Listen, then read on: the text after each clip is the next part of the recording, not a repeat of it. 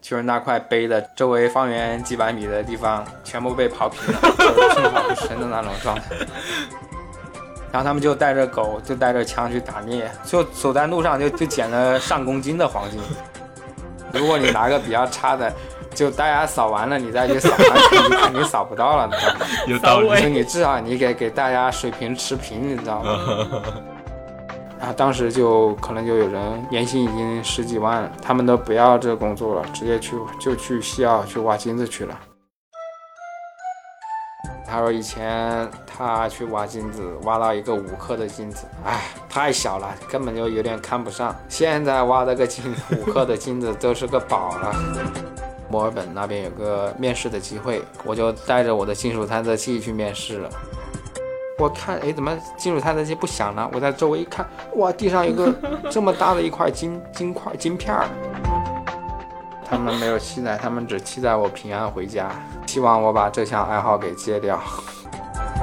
一天开了一千四百公里，我下了车以后，我感觉整个大地都在摇晃。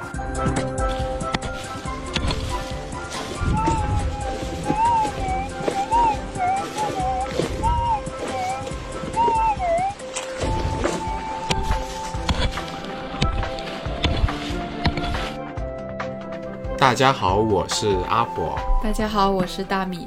哎，这一期有意思。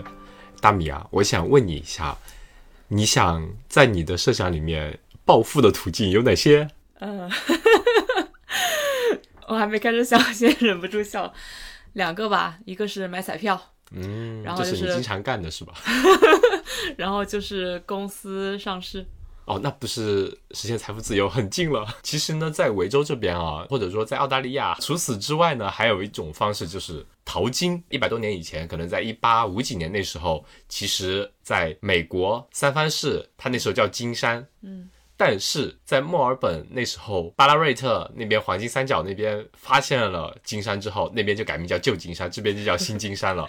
对，所以这期呢，我们要讲一个非常有意思的话题，就是淘金。你能想象得到吗？在现在，我们感觉这个词对于我们来说应该是很遥远的一件事了吧？但是现在还有人去淘金，而且是带着非常专业的现代设备去淘金，顺便还能录个音，还会发生一些特别有意思的故事。所以呢，这一期哎。我们就厉害了，就邀请到了一位嘉宾，叫小辉。然后小辉呢，他其实在金碧辉煌的那个辉吗？对啊，就是金碧辉煌的辉。他就是会在工作之余，或者说放假的时候，就会到荒野中去寻找属于自己的那第一桶金。好了，我们先欢迎小辉，欢迎。朋友们，大家好，我是小辉。嗯，小辉你好，那能不能先请小辉给我们简单做一下自我介绍？比如说你的职业背景啊、坐标啊，以及你平时的一些爱好呢？好的，好的，没问题。我是毕业于机械工程专业，毕业了来到了澳洲读了一个 master，然后后来就留在这边找工作。现在呢，我是一名工程师，在阿德莱德，这是我的主要的工作。在业余的时间呢，我有很多兴趣爱好，淘金只是比较多的兴。兴趣爱好之一，在放假的时候呢，我会拿着我的金属探测器，就是各种过去的那种金矿那些地方啊，去寻找黄金，探测黄金。我是二零一五年来到来到澳洲的。所以说也算在澳洲啊经历比较丰富了吧？对，大家可能会疑惑我是怎么认识到小辉的，因为小辉是在阿德莱德，然后呢我是在墨尔本，因为我最近沉迷刷小红书，突然有一天刷到刷到，就有一个人那个视频的封面呢是一张手里放着一堆金粒的，我当时看着两眼放光，我说我天哪哪来的？一点进去一看就发现视频本身是小辉拿着个金属探测器，真的在荒野在红土地有点那种太阳暴晒下面在那边想到处寻找的那种，然后突然就看。看到它滴滴滴滴滴滴那个响了，他就开始疯狂的去筛选。那么我们就今天特别高兴，这个让大家都听得很兴奋，所以我们在这一期节目呢，邀请小辉给我们分享很多淘金小窍门。其实刚刚小辉讲的时候，说自己去几个有当年的一些矿区的时候，我脑补的画面是拖这个矿车，拿这个锄头，在一个很黑暗的地方在那挖。结果你说的是拿那种高级的设备，那种滴滴滴直接直接探测，是吗？呃，毕竟已经 二零二二年了。是，那我们就来讲讲对关于。淘金，小辉，你大概是什么时候开始玩淘金的呢？然后是怎样一个契机，说会让你去了解到，哎，好像还有这样一项户外运动，然后想去了解一下的呢？那我本人呢是在二零一七年底的时候，有一天我在刷那个 Facebook 的时候，看到一个视频，啊，里面那个视频里面就是有一个人拿着金属探测器，然后看到一个金属目标，然后他在那儿筛选，后来筛选出来是黄金。后来我就看，哎，这个视频居然是在澳大利亚，我后来我就去做研究。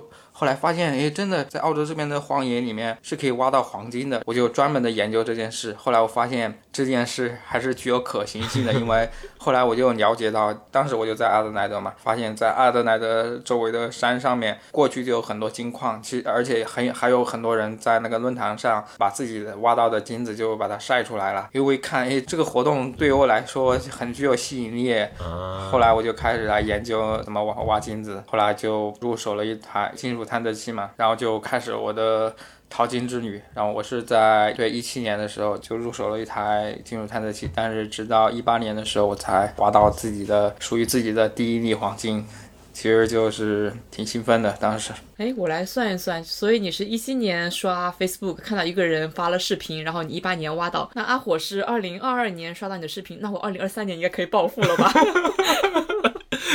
那我斗胆问一句，这个小辉，你暴富了吗？没有没有，这个暴富的概率还是很小的，就是业余的时候去玩一玩。想暴富的话，你得天天就不回家，就住在那种地方，然后一直挖挖挖是有可能的。就是每隔一段时间，就是时不时的就有人在地里面刨出了一个大金子，是啊，大金块，非常大的金块，那一一块金块就是几万甚至十几万甚至几十万澳币的，就一块几公斤的。对，前两年我看维州的新闻就说一个老大爷在一个林子里面就在那边走着走着走着就挖到不是土块是黄金块，真的就好大，像那种石头在路边他就捡到了，在林子里面就觉得好神秘哦。现在还能捡到这么大？对对对，这种现在发生的概率非常非常小了，但是在一百多年前、几十几十年前，这种概率还是就相对来说要大很多，因为现在很多地方都被开发掉了，就是那种人迹罕至的地方也也越来越少了。所以说这种概率就越来越小了，但是以前是有很大的概率的。那小辉能不能给我们提一下，就是我们简单介绍一下澳洲的淘金历史呢？它的简单的发展史以及哪些地方金子会多一些的？你知不知道？这是属于本堂课的重点内容。嗯，没问题。澳洲呢，众所周知是一个产金的大国，就世界上最大的天然金块重达七十八公斤。最大的天然金块就是在维州的一个叫做 Molly Algo 的一个地方，在那个地方就一个老大爷，当时不知道怎么把它挖出来了，就发现了一个巨大的金块。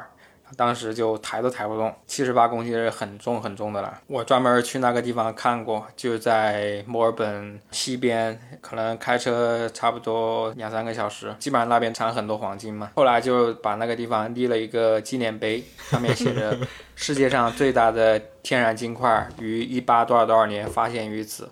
我专门过去拍了一个照，还专门去看了一下。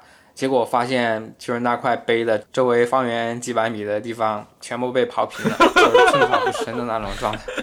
所以这个的确吸引力很大，因为我最近有稍微了解一下，那个黄金国内的市价大概是三百到四百人民币左右。刚刚说的七十八公斤，那就是相当于三千一百二十万人民币。所以大家都是想说，哎，这里挖出过七十八公斤，我想再去周围看看有没有。所以是都都把周围都刨平了，是吗？对的，就是一般只要因为金子，它一般。的出现是很集中的，只要那里那个地方发现黄金，周围基本上都会有就会有更多。你有没有去挖一下？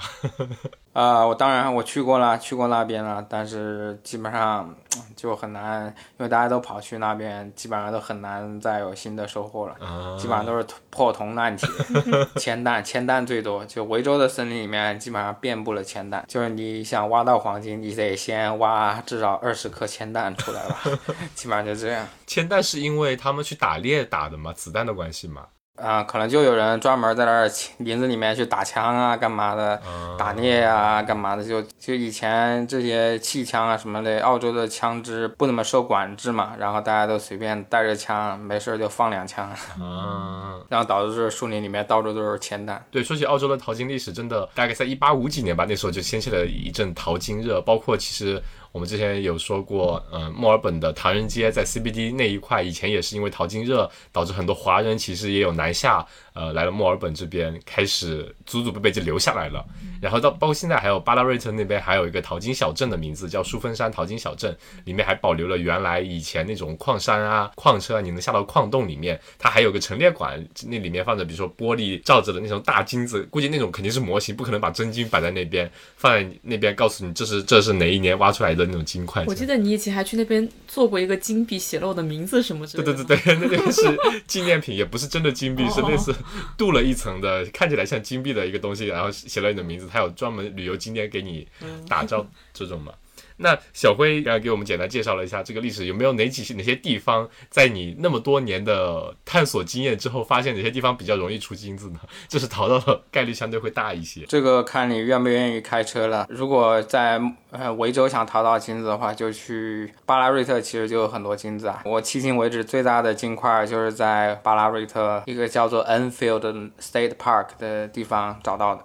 金块不是金粒是吧？对，就有的就相对大一点，我就把叫它金块了。大概一个硬币那么差大一点点，就那么大。但是是块扁的，如果是块圆疙瘩的话，那可能有三四十克了，那就很值钱了，至少几千澳币了。哇！但是是块扁的，只有就是在我清洗之前只有七点五克。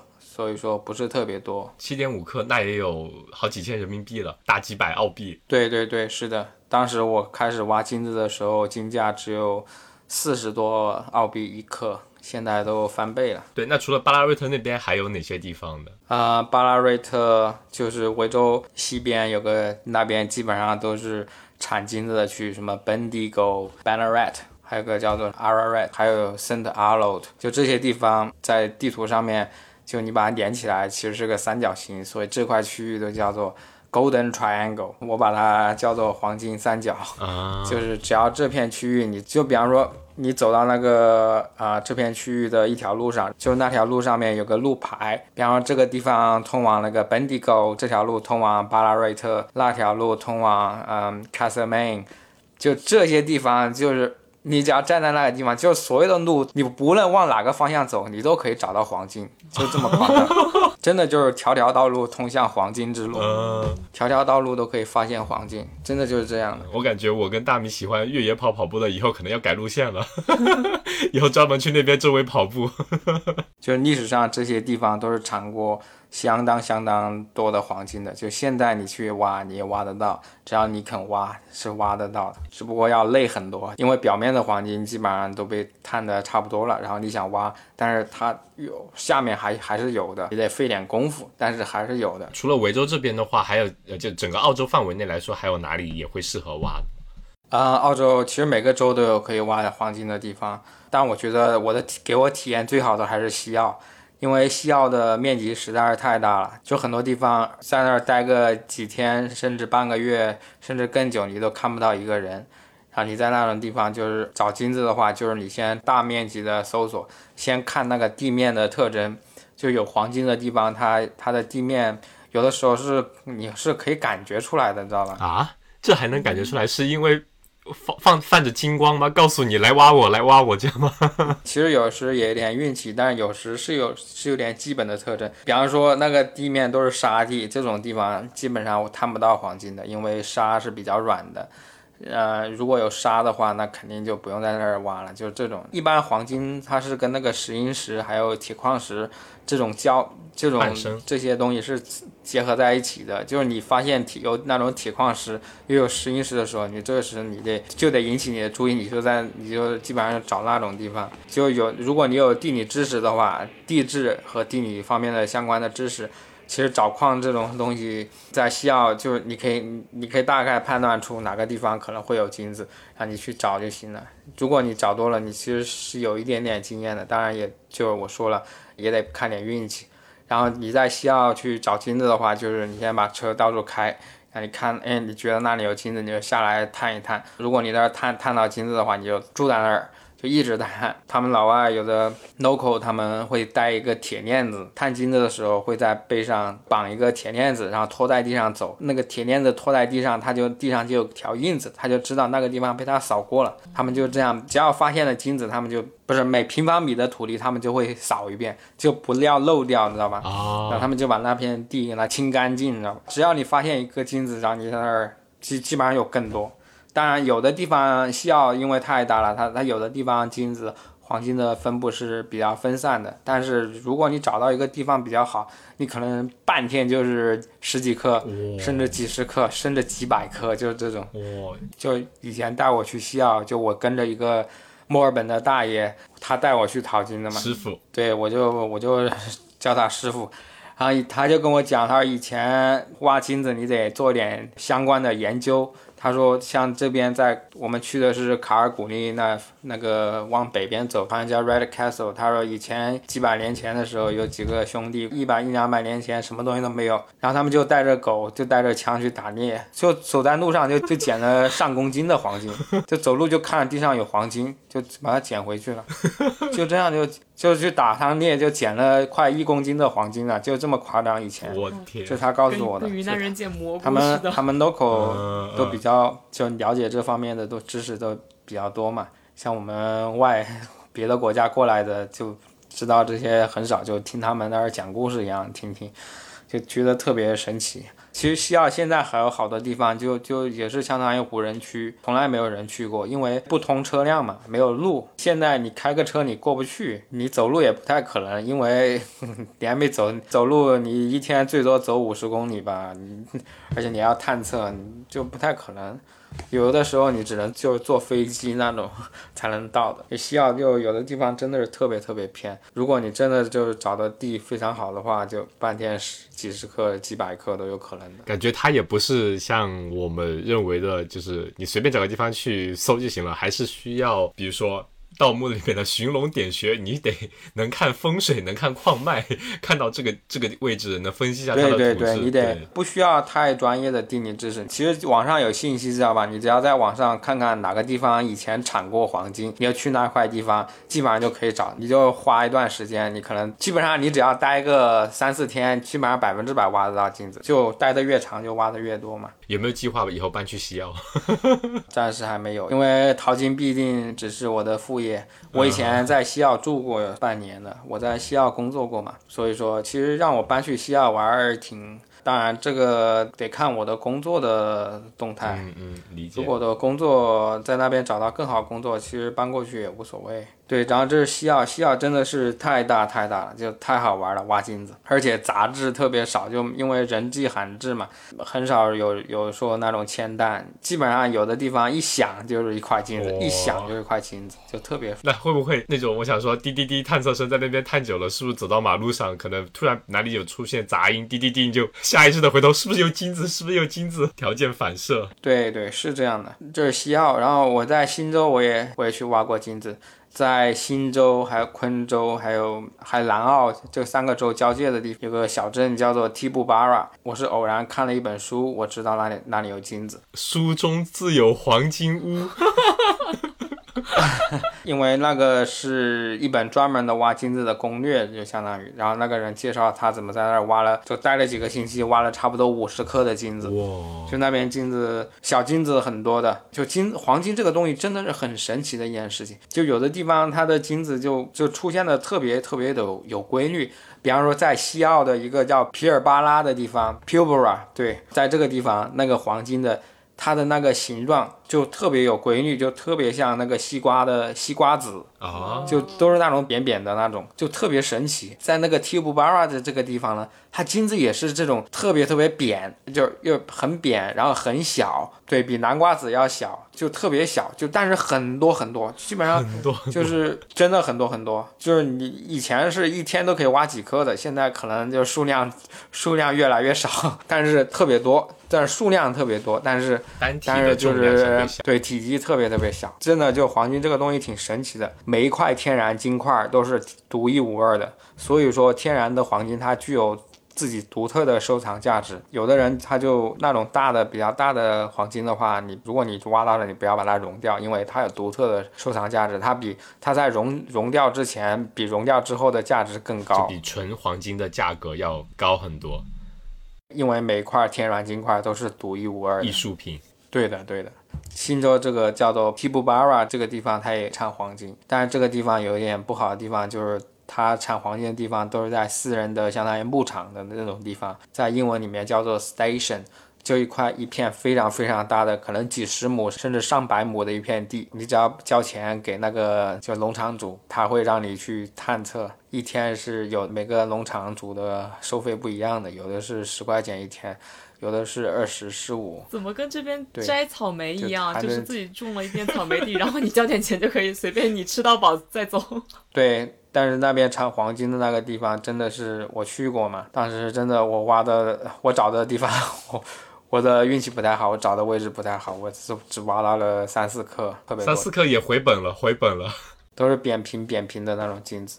然后我的朋友去挖，挖了一个星期左右，挖了十多克。嗯，那也很相当不错了，值回票价。对对对，但是那个地方要交钱，就是挺挺不挺不开心的。毕竟是私人领地。对它，它是按天收费的。你可以去公共区，那个叫做 council 公共的区区域叫做 the common，然后你去那边挖金子的话是十块钱一个月，但是那边的哦产量非常低，就是产量太真的太低了。你也挖也挖得到，我也在那儿挖了，我也我第一天去直接就挖到了四颗四粒小金子，就太小了，而且就之前在那儿人在那儿挖的人真的太多了，就大家都去挖。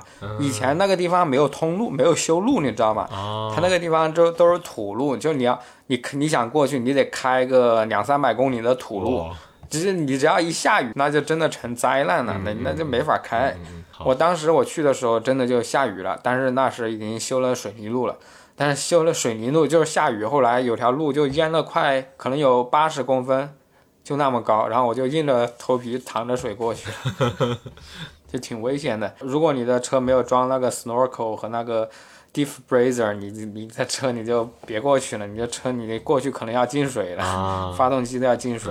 听小辉讲到这里，我感觉就是已经告诉我们了哪里有金子，哪里好挖金子，基本上澳洲每个州都有。那我们肯定很多朋友会想问，那我还需要是做什么准备工作呢？我还需要带什么装备去才能挖金子呢？那小辉，我们能不能带给个秤，对，带个秤，挖出来随时称就好，就像钓鱼，你要带个锅，钓出来就吃掉。就小辉能给我们普及一下，就是我们淘金的话所需要的装备会有哪些呢？这个主要取决于你想去哪里挖。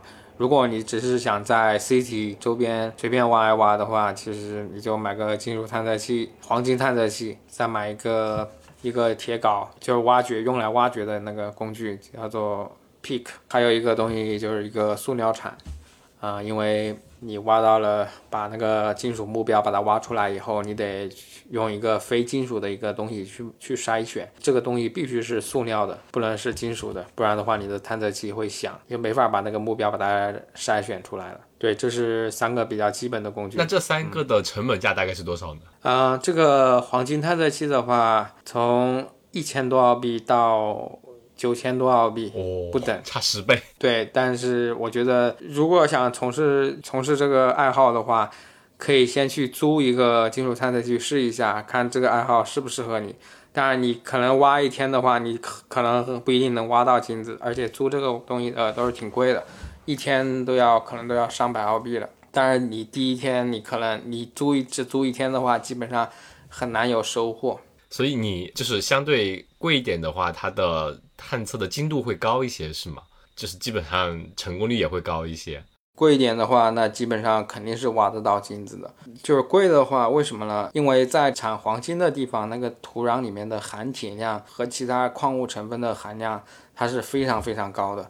就是你拿一个普通的金属探测器去探的话，可能金属探测器它一直响，就是不没有任何金属物体，你只要放在地上扫一下，它也会响，因为它那个土地可能就是含铁量带一点导体的那种性质。但是呢，专业的黄金探测器可以把最大的程度去避免这种现象发生，它只尽量的只把金属目标把它探测出来。有的时候你去那种地方探测的话，可以探到很多铁矿石，就铁含铁的那个矿石，它都会把它探起来。可以想象这种地方其实金属探测的这种环境的话是相当就比较恶劣的，因为它本身的金属成分含量就是就铁含量就很高了，所以说就有的时候你如果你你拿个很垃圾的探测器去探的话，根本就没法探，到处都在想，你根本 就 每张彩票都中奖，结果一刮开，哎呀，谢谢惠顾。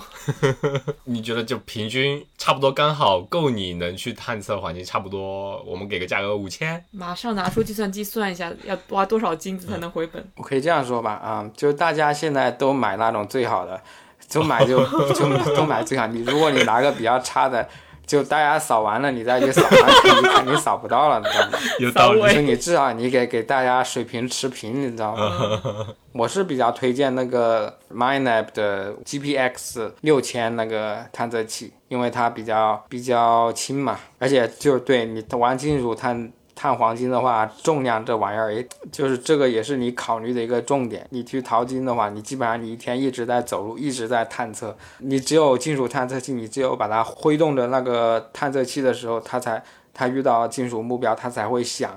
如果你只是拿着不动的话，那个探测器是不会响的。所以说你你得你的手，如果你一直在那儿扫，一直在那儿扫，是非常非常累的。如果这个时候那个探测器轻五十克，就会发生就会有着质的区别，知道吗？对的，因为你你一直一天一直在那儿探测，就挺累的。偷偷说一下，小辉其实他是工程师，他之前就是在那个 Miner 那个生产商工作，对吗？此处无广告。对的，我其实呢，我是先成为 MyNapp 的就是用户的，因为我是开始了解这个淘金的这项爱好嘛，然后我就从事了这项爱好，我就开始喜欢上这项爱好，我就成为他们的公司的忠实粉丝。嗯客户。嗯，然后后来我后来我刚好看到 MyLab 在招工程师，然后我就去应聘，然后他们就要我了，然后就我就说我是你们公司客户，我知道这个产品的哪些哪些啊、需要改进的地方啊，然后他们就后来我就成功的进入了这个公司，然后进入这个公司呢有个好处就是所有的探测器都可以免费借，随便随便用。那相当好，对啊、后来我就把我的之前买的探测器给卖掉了。永久白嫖，对呀、很好很好。不过现在我已经离开那个公司了，所以说我现在的所有的行为跟他们没有任何关系。好的，但是是从一个用户角度出发，真的好用，真的是挖到过金子，尝到过甜头。对，因为我是制造工程师嘛，我就研发过程中我参与了一些就是那些重要环节的设计的决定呐、就哇，也不是说特别重要吧，就就相当于有的东西是是我去参与过的，然后然后我我自己现在我是也我是我也是他的用户之一，嗯嗯，就用着我自己参与过的产品就，就就挺还其实有的时候还挺有成就感。对，然后还能挖到金子，说明你的设计还是很有用的。对对对，那你其实还说到，就说有蛮多地方就是可能还没有路的，所以它其实对你如果要去一些相对偏远的地方的话，对车辆还是有一定要求的，是吧？对，相对相当有要求啊。如果去西澳的话，你的车如果不太好的话，真的就挺危险的。因为为什么？因为那种地方就很久都看不到人，然后你要是车坏掉了，那你就比较麻烦。如果即使你有救援，其实你的手机有信号的话，你也你也要等好久。对，如果你的车就比较可靠的话，就可以把你带回去，就不会出毛病嘛。那除了这几个就车辆是能保证你的一定安全之外，还有什么一些小工具你会带在身边吗？就比如说你一个人在荒野，你说都四下无人，没没人去过的地方，除了那三个基本的装备之外，还有什么是必备的呢？保险箱，保 保险箱都没人了，你防什么呢？你防袋鼠偷你金子吗？就有个很重要的东西就是定位的装置。嗯，就在荒野的时候，你有时挖金子是很容易啊、走很容易迷路的，因为你的头一直低在地上，在那看，你不是在看四周，而是在看地面。所以说，等你有的时候，等你抬头，你就突然就不知道，哎，我的车停哪儿了？我不知不记得了，迷路了。如果你的身上带个手持的那种 GPS，像我的话，就到了一个陌生的地方，我一般不会走离我的车太远，我探测的地方。到了那个地方呢，我先把车的位置标记一下，在地图上，在我的 GPS 上标记一下。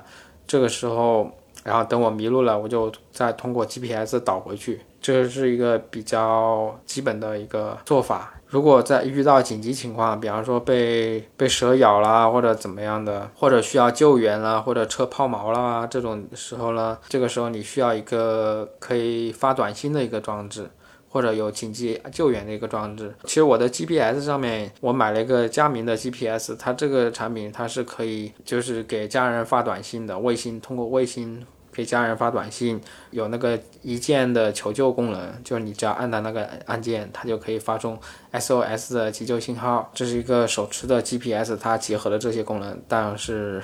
我一般是没这个功能需要注册，所以我我没有去注册开通。所以说，因为我我去的地方不是特别偏僻，特别偏僻的话可能会考虑把它开通。还有一种产品叫做很多 local 用的是那种就是卫星的信号的发射器吧，就是 personal locator 个人定位器，呃，这种装置到每到一个地方，你可以给家人发一个信号啊，然后告诉你的家人发个短信。啊，告诉你家人你现在在哪里？对，就把你的坐标位置告诉家人。一般呢，我车上还会带灭火器，还会带急救包，这些这些都是必备的。啊，就毕竟是一个人，相当于深入荒野，四下无人，还是在这些方面都是要做的相对比较稳妥一点。而且在西澳那边，可能尤其夏季，你如果出去挖的话。毒蛇啊什么的也是难以避免的，还 有中暑。毒蛇一般看一般是看不到的，因为蛇都是怕人的，它一般也不会主动攻击你。但是西澳就就太大了，夏天是不适合挖金子的，因为太热太热。西澳的夏天真的野地里面可能有五十度吧。哇，那我们再来讲讲，除了刚刚那我们的听友应该已经做好笔记了啊，基本的东西有了，然后也已经说了。哪些地方能挖到金子？那下次朋友们来玩的时候，你可以考虑一下啊，规划一下自己的金子淘金之行啊。小辉的话，能不能给我们分享？比如说你从一七年到现在，大概挖了多少次金子啊？有 有算吗？挖了多少次？我还真没有统计过，可能有至少二十次是有的啦。基本上每个假期都会去是吧？因为我看到圣诞节那段时间，你也都在外面去挖金子淘金。对啊，圣诞节。圣诞节其实是比较适合去维州的，因为维州天气也不会太热，一般最多也就三十多度，不会说像西澳那边可能可以达到五十度。一般情况下，二十多度还是挺适合挖金子的。所以基本上就是反正有假期都会去，反正每个节假日基本上都可以找到可以挖金子的地方，就是适合挖金子的地方。如果像冬季的话，放长假，因为在澳洲你做全职工作的话，每年它有二十天的年休带薪休假。就你只要攒个一年两年的，你只要不休的话，你一下休息来可以放一两个月的假。这种假呢，再加上有的时候有公共节假日啊什么的，你的算到一起，可能可以一次性放个一个多月的假。这种假呢，你可以就去西澳这种地方，因为从阿德莱德开到西澳去至少三天，所以要考虑来回你开车过去就就五六天了嘛。嗯。然后所以说你至少得放一个月。以上的假你才值得去西澳，不然的话你时间都在路上荒废了。是，那你一般就出去在野外的话，会直接在野外露营吗？还是说会白天出去挖，晚上回回到城市里休整的？这个白天去挖，晚上回到城市休整，这个是不太可能的，因为挖金的地方离城市一般都是呃两三百公里，至最少像墨尔本这边都有个。就如果你住墨尔本的话，你去挖金子可能得你得开两三个小时嘛，来回四五个小时了已经。对啊，这个。不太可能，你去西澳那更远，你从珀斯开到西澳的矿区去挖金子，要开一千公里啊，要开十个小时，就就相当于能从墨尔本开到悉尼去了。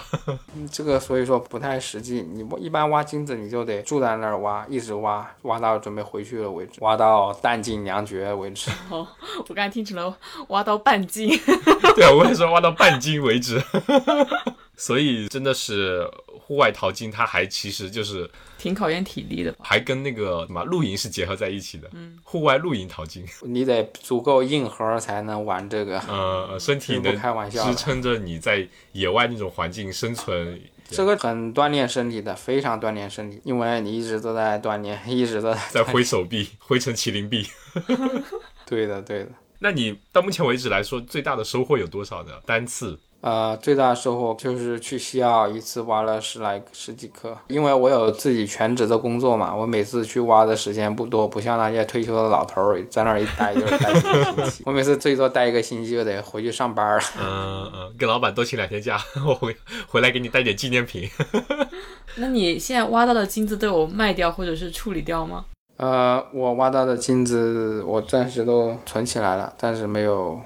没有卖掉，因为我觉得这是一种这是一种爱好嘛，暂时没有把它当成就是发家致富的一种途径吧。就看着自己挖到的那些金子，还有一些还比较有成就感嘛。我想到另外一个发家致富的道路就是组团 收门票，就像那些农场里收费一天十块钱的那些老头一样。那这个成本好高啊！你得是可以，我是可以带队。对，带队你得有那么多的装备。然后不是啊，就是大家自费，我只是给你做指导而已，导游嘛，导游又不 还要给你买机票吗？不用吗？那那我们旁边开个租赁业务吧，租这种 金属探测器，跟你们跟你原公司合作一下吧，一起一起开辟副业。嗯，是可以，以后可以考虑一下。嗯，哎，那我再问一个私人的，就不方便透露就算了。你到现在为止，总的金的重量大概有多少淘到的？积少成多，每次几克十几克，应该也不少。这个我还真没有啊统计过，可能有个三三十多颗吧。哦，我挖的不是特别多。够不够打一个金戒指？以后求婚，这是我挖了五六年的金子，肯定可以啦。给你做出的戒金杯子可能都可以打出来了，三十多克你能打一条金链子，金链大哥了都。八蒜小妹。对，那我们这些淘到的金子，你淘到一般会要处理一下吗？还是说直接就不用处理？因为。嗯，就有一点比较奇怪的，因为我我其实很惭愧的说，本科学的是矿石加工工程，就是对于辨别矿石以前学过，现在都还给老师了。因为我们还去那种湖南那边湘西金矿做过实习嘛，他那里其实就有个金矿的加工车间，他那边的金矿其实都很细小的，都是跟那种像你说的可能铁矿石半生在一起，或者石英半生在一起，它需要把它破碎掉，非常非常细小，然后有个摇床，相当于一个板。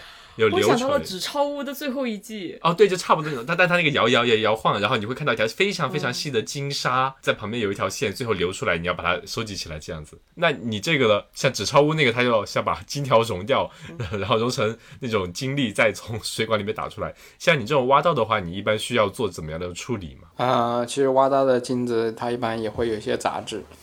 但是这些杂质一般都是肉眼可见的，一般都是些石英石啊，还有一些铁矿石，就是发黑的石头，就跟它的融在一起。然后这个时候，你用那个盐酸，还有一种还有一种叫做 Honey Bright 的一种药水，然后把它泡一下，就变得闪闪发光了。就那些杂质、那些石头，基本上可以把它，就是你泡了以后，它就变得特别脆，然后基本上一震一下，它就它就掉下来了，它就跟那个金子分离就。玻璃从那个金子上面分离出来了，还有一些可能有一些金子的，有的时候金子它是跟那个银就是结合在一起的，这个时候它那种你挖出来金块，它比较有点发青，这种金子就就可能就就含银，比较纯的金子它就越纯的金子它就越黄。看上去啊，就就真的就是越黄嘛，金黄金黄的。但是如果如果含银的话，它就翻的，它就有点发发白一点。我就想说，那我们再讲讲，就是就是淘金这项运动，它能赚钱吗？你觉得？如果你是没有工作的，就就是真的是可以赚钱的。之前看过一个节目叫做《Aussie Gold Hunter》，里面就是专门介绍各行各业的人。这是几年前的节目了，然后当时就可能就有人年薪已经十几万了，他们都不要这工作了，直接去就去西澳去挖金子去了，就每天就在那儿探探探金子。因为西澳的它有几种不同的那种证，就是你可以办证嘛，办那种就可有的证是允许你去。用挖掘设备去挖金子哦，开采了相当于。对他们就就看到有的人就几个人合伙，然后搞搞挖掘装备，去那些地里面把那些土把它刨一遍，然后在刨的土上面再探，然后一层一层往下推，就一个季度可以收到，就可以挖很多很多金子嘛。但是成本也是很高的。嗯。那肯定还是会比他的本职工作会相对赚钱一点，不然应也不会抛弃年薪十十来万的工作去做全职做这么一件事。我之前填金子是非常好挖的，以前在维州的话还允许一种淘金的方法叫做 dredging，就是用抽水的设备把河床底下把那些淤泥、那些含金子的淤泥把它都抽起来，然后把金子把它筛出来。这种方法淘金是效率是非常高的。我的师傅他以前就是干这种的。会不会出来一个河神说：“这是你的金子吗？” 你说不，这不是我的。然后他说：“那这整条河的金子都是你的了。就你刚刚说的那个师傅，你师傅就是他年轻的时候就干过这个是吗？专门钓一台抽水机。对，西之前维州是可以用那个抽水的那种方式去淘金的。然后我的师傅他以前就是专业干这个的，他说他一天就都可以淘到几盎司的金子，一天几盎司啊？你知道什么概念吗？一盎司现在的金价是两千多，将近三千澳币了吧？就他每天都可以几盎司。对啊，你只要不卖掉，谁知道你淘了多少金子？但是这是以前，然后后来维州政府就把这种淘金的方法把它禁止了，因为这种方法把那个水都搞浑了，就是它本来是也是水底的呃淤泥，但是你把它抽起来，然后倒掉水里面，喝水就变得很浑浊，政府就把这种方法把它禁止了。那你你师傅曾经这么挖过，现在你跟他一起去挖的时候，他挖的那些小金粒，他还会看得上吗？以前都是几盎司几盎司，现在是几克的小对小金粒。啊，你听我讲，他说以前他去挖金子，挖到一个五克的金子，哎，太小了，根本就有点看不上。现在挖这个金五克的金子都是个宝了。对啊，以前他经常就是挖到那种几十盎司、几盎司、几十盎司的金子一块儿啊，现在哪还有那？现在基本上挖不到，不可能，很少很少能情况下能挖到一下能挖到几十克的那种金子，一盎司差不多快三十克了嘛。那现在的金子，比如说它挖到之后，你有渠道出售的吗？你必须比如说要去金店、银行还是什么地方？金子这种东西你不愁没有地方卖，收的人到处都抢着收。你只要说你有金子，别人都都主动来找你收，嗯哼，因为黄金是国际货币嘛，就硬通货。对呀、那我能不能跟我们分享，比如说你到现在为止，如果问你，你说印象最深的一次淘金经历会是什么时候呢？呃，其实每次淘金我的印象都很深的，因为这对我来说是一种冒险嘛，是一种比较独特的体验。可能很多人一辈子都没有机会去体验这种就是在荒野里面淘金的这种生活，我是不开玩笑的。首先没有时间，也没有那个资本，也没有也没有那个条件，可能就是这种。包括我不刷小红书的话，我可能这辈子都接触不到，原来世界上真的还会有淘金人这种职业存在，可能或者说业业余爱好存在。对呀、所以说这种需要天时地利人和，所以所以每次我去挖金子的时候，其实我的印象都很深刻的，因为每一次挖金子的体验都是独一无二的。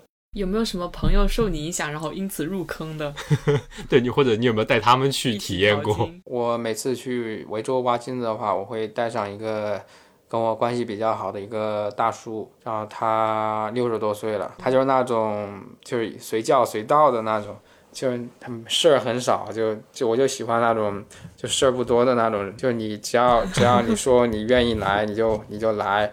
然后也不会给你添麻烦那种，然后他就比较好的嘛，我就每次就带着，我就喜欢带着他嘛。啊，他也是有的人去嘛，就哎呀这里没有厕所啊，哎呀这里有虫子啊，就这种事情就比较，你如果你带个这种这样的人去挖金子，那你肯定挖不到的。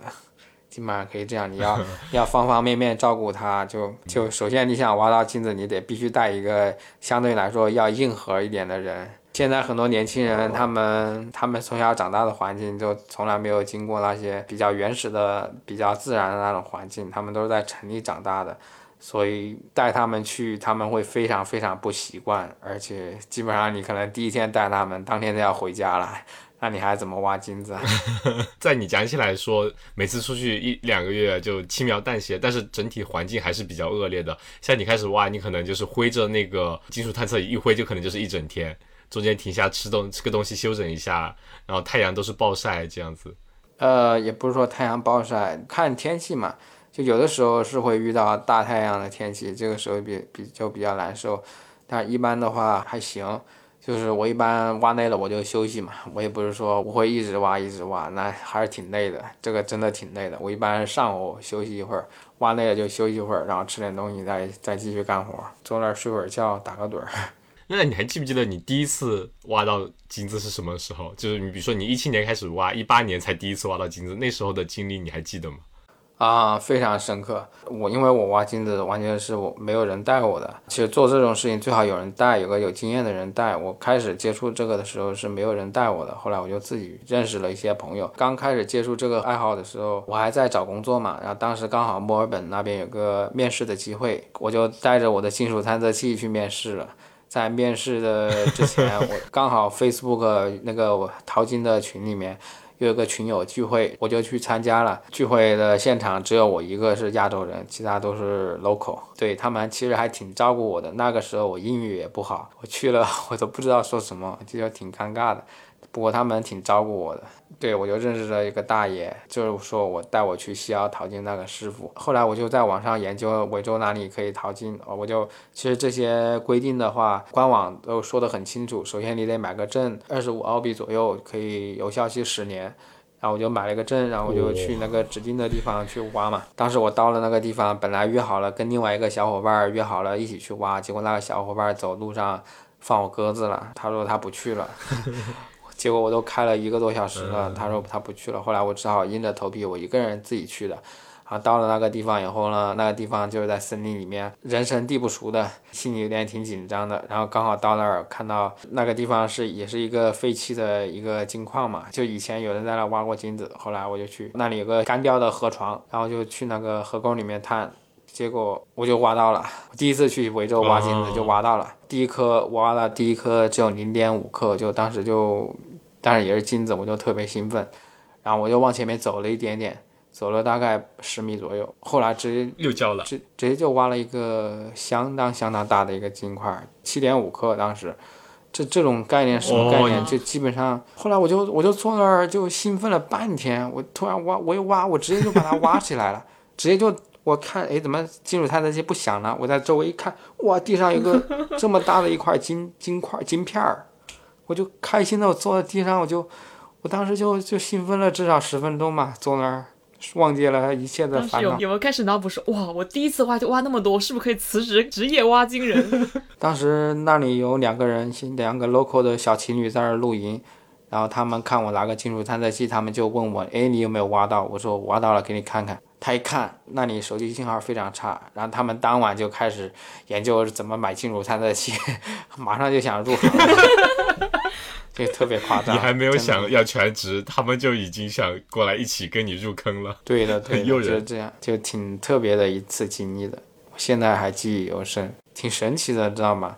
为什么呢？因为我挖金子的那条河沟里面到处都是坑坑洼洼，到处都是坑儿，然后被人挖遍了，已经。对啊，但我就不知道他们怎么把我挖到，把那块金块把它漏掉了，就挺神奇的，你知道吗？可能就是缘分，缘分，上天安排给我的，真的就就是给我的补偿。因为当时我心情非常不好，为什么呢？因为那个人放我鸽子，他我就开了一百多公里，我就带他开了一百多公里，结果他走路上他说：“哎，我不去了。”我靠，把我一个人撇那儿，人生地不熟，荒郊野岭，你说你说这啥意思？我说我回去又不好，我不回去又不好，对呀。后来就就挖到这块大金子了。上帝给你呃放了一 一只鸽子，总会给你补偿一块金子。对的，对的，对的，特别有意思。那其实我们也能听到，呃，小辉传承在给我们讲的时候都是非常非常开心的。你说，你觉得就是这么多年挖下来，你觉得淘金带给你最大的收获会是什么呀？我觉得淘金带给我的收获就是，啊，让我体体验到了一种不一样的人生吧，就是远离这种城市，然后亲近自然的这种感觉。而还有有时还会有点额外的收入，就是这种东西是会上瘾的，就是你挖了，你就想继续挖，继续挖，你觉总觉得后面有更大的，有个惊喜等着你。你挖到最大的金子是哪一块？下一块。对的，对。其实我觉得也是，就你其实前面也提过，在享受自然的同时，也获得了一个强健的体魄，是吗？因为长期挥动着那个金属探测器，而且得相当硬核，得在野外生存一个星期或者几天、好几天这样子。啊，当然，一个星期这这种情况其实还是算比较少的，主要看去哪儿。因为一个星期要在外面住一个星期，你得带相当多的水才行。如果两个人的话，一个星期还是挺困难的，而而且只能冬天去。你夏天你不洗澡，那真的是特别特别难受，挖了一身的汗又不洗澡，这种情况我是受不了的。我得我得洗澡，夏天去的话，所以用用水还是比较多的。那有没有？其实我们一直也在说，你只是业余爱好。那有没有想过某一刻想过想转职职业淘金人的这种想法？职业导游吧。其实我很清楚，就是这个年代，就是你想专职淘金，你得投资，知道吗？你得去用一些挖掘设备，你得去大型的机械。对，这个投资都比较大了。但是像这种业余的，拿个探测器去随便探一探，其实很难赚到大钱，大概率是没有在澳洲上班挣的钱多。可以放假的时候，放那种休年假、休长假的时候去西澳，去西澳这种地方啊淘一淘金，挖一挖金子。但是如果让我做全职的话，除非刚好有个在我的职业生涯里面有个空档，比方说我突然就放了一个十个月的假，或者几个月的三四个月的假，我可以。专门去搞那个，就是澳洲有不是有个有有有一种假叫做 long service leave 吗？啊对你在一个单位工作五到十十年之后吧，就可以开始请了。对，这个好像有个三个月。对，就想想就开心。对，当我有如果休这个假的时候，可以去干一干这个。哎，那我还很好奇，比如说你家里人会知道你去经常去挖金子吗？我爸妈都知道啊。他们是有没有什么期？回来？他们有没有什么期待？没有，他们没有期待，他们只期待我平安回家，希望我把这项爱好给戒掉。上瘾戒不掉，那那我想问一下，你对于你收藏的那些金子，有没有想过哪一天会以怎样一种方式把它用起来呢？这个是个秘密。哦，好的，以后可以做个戒指啊，给喜欢的人做个戒指啊，做个耳环啊，这些都没问题的。就金戒洗手，以后为了你，我把我之前。探测到所有金子，全部打造成这枚戒指，收山了，再也不干了。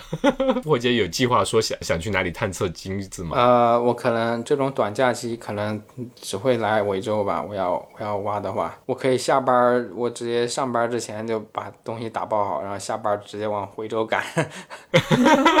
从这边开车六个小时就可以到到金矿区了。从阿德莱德开车，其实哦，对，那个在西边，对对，不是特别远。可以可以，那你到时候来的时候，我们可以保持联系，我们就到时候跟着你去山里头，呃，可以去荒野去见识见识。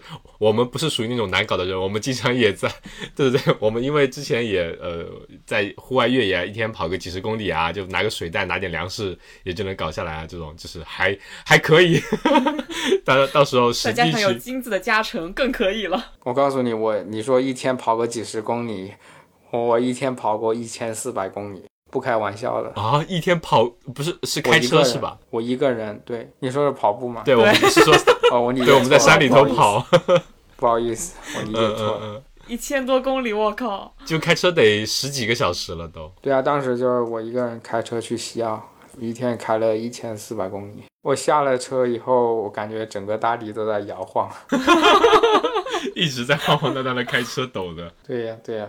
那非常感谢，其实今天小辉跟我们分享了，已经记满了我。对，那么多内容，呃，我们的听友们啊，那小辉已经跟我们分享了整个澳洲哪里有金子，而且挖金子需要的设备是什么，而且可以租赁，包括金子收到之后要怎么处理，以及哪里可以售卖。本台的发家致富秘籍已经有了。对对对。在场的走过路过不要错过，对，非常非常感谢小辉的分享，也能感受出来小辉其实对这项运动是真的有点上瘾，真的真的非常非常的喜欢，而且这项运。运动也 虽然也不能算是一种运动吧，但是它的确能呃给你，比如说精神上以及就是身体上带来很多不同的体验。包括其实如果你没有这项爱好的话，可能永远也不会去到那些硬核的荒野中去，那些地方可能人迹罕至，可能不会有太美丽的风景，但是它有闪闪发光的金子，就很吸引人。特别感谢。那呃，我们之后呢也会把小辉在荒野中探金子的一些照片，还有链接，到时候放到我们的 show note 里面。包括小辉他在小红书上面的名字叫荒野旅行家小辉。你一进他的主页，你就能看到置顶的一个就是他手里捧着一把金子的那个照片，真的馋馋死个人。我感觉就还是要感谢一下大自然的馈赠。对对对，当然这个过程也并非易事，它的环境也是相对比较恶劣的。你要收获，肯定还是要付出一些呃一些东西来的。那我们就非常感谢小辉今天的分享，谢谢。好的，谢谢两位主持人，我们到时在维州见。野夜是一档由阿火和大米邀请我们热爱户外运动的朋友来和我们分享他们关于户外运动的一些有意思的事儿。欢迎大家在小宇宙、QQ 音乐、汽水、喜马拉雅、网易云音乐、Spotify 上给我们留言评论，也欢迎各位给我们的微博以及公众号投稿，来和我们一起分享你的一切关于户外运动的有意思的故事。谢谢。